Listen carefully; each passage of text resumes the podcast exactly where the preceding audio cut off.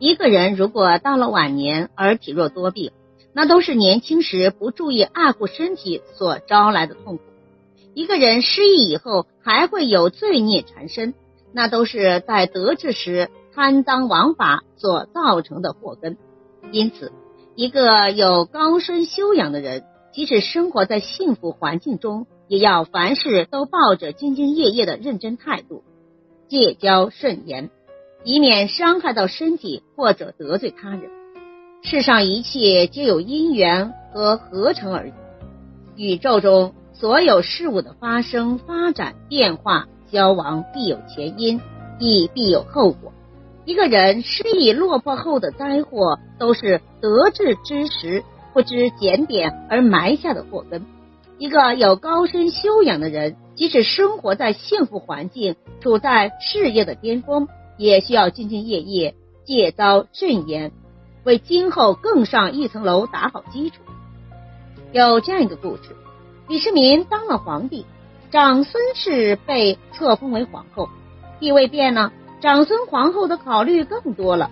他深知作为国母，其行为举止对皇上的影响相当大，因此他处处注意约束自己，处处做嫔妃们的典范，从不把事情做过头。长孙皇后。不提倡奢侈，吃穿用度除了宫中按例发放的，不用再有什么要求。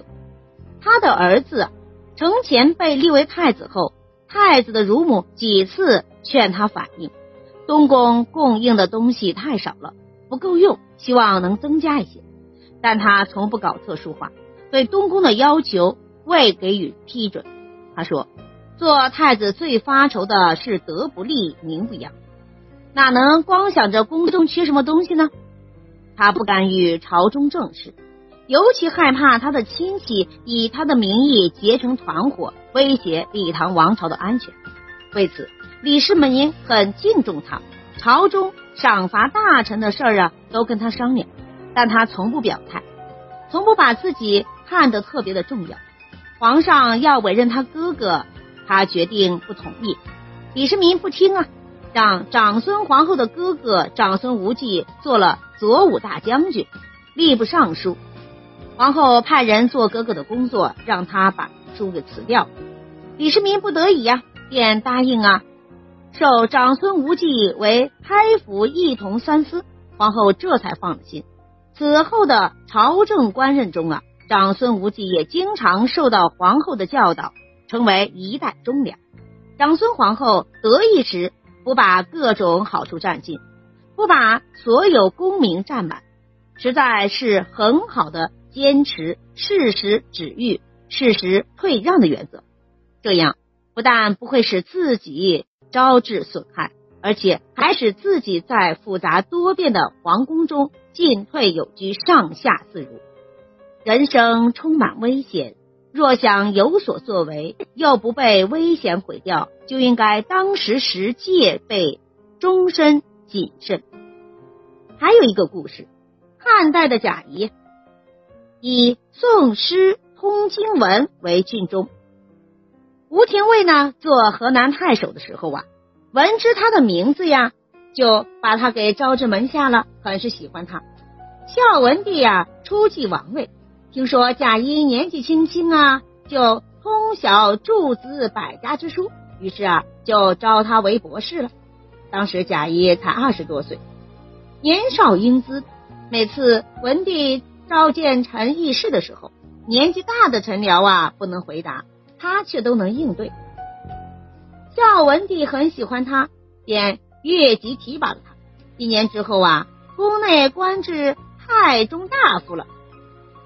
贾谊以为汉朝此时已天下大治，因而啊，当改正肃啊，易复色，法制度，定官名，兴礼乐。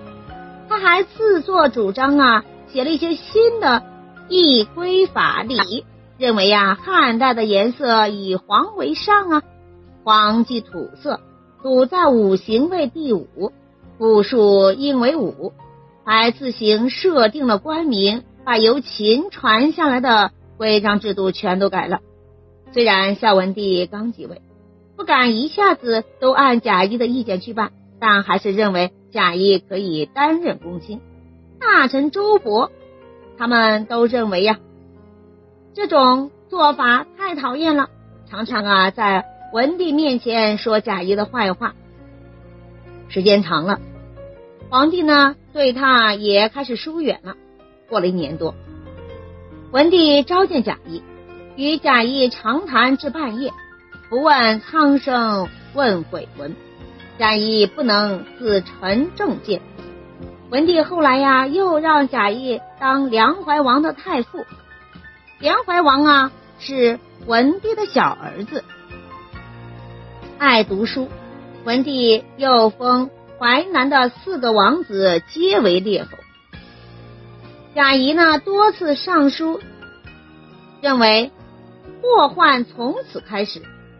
他建议说呀，诸侯有的管辖几个郡呢，这违背了古代的一些制度，应当消除。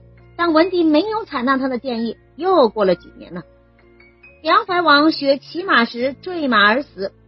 贾谊悔恨自己没有尽到老师的责任，哭了一年多呀。后来也死了，年仅三十三岁。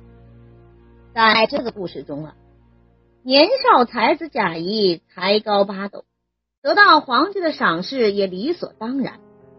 但是啊，贾谊毕竟太年轻了，成功之时啊，看不到周围的巨大威胁，更不知道自己少儿举高已成。众志之志，不仅不欲设自己保护，反更强求，这使自己进而寡助，落得少年悲哀。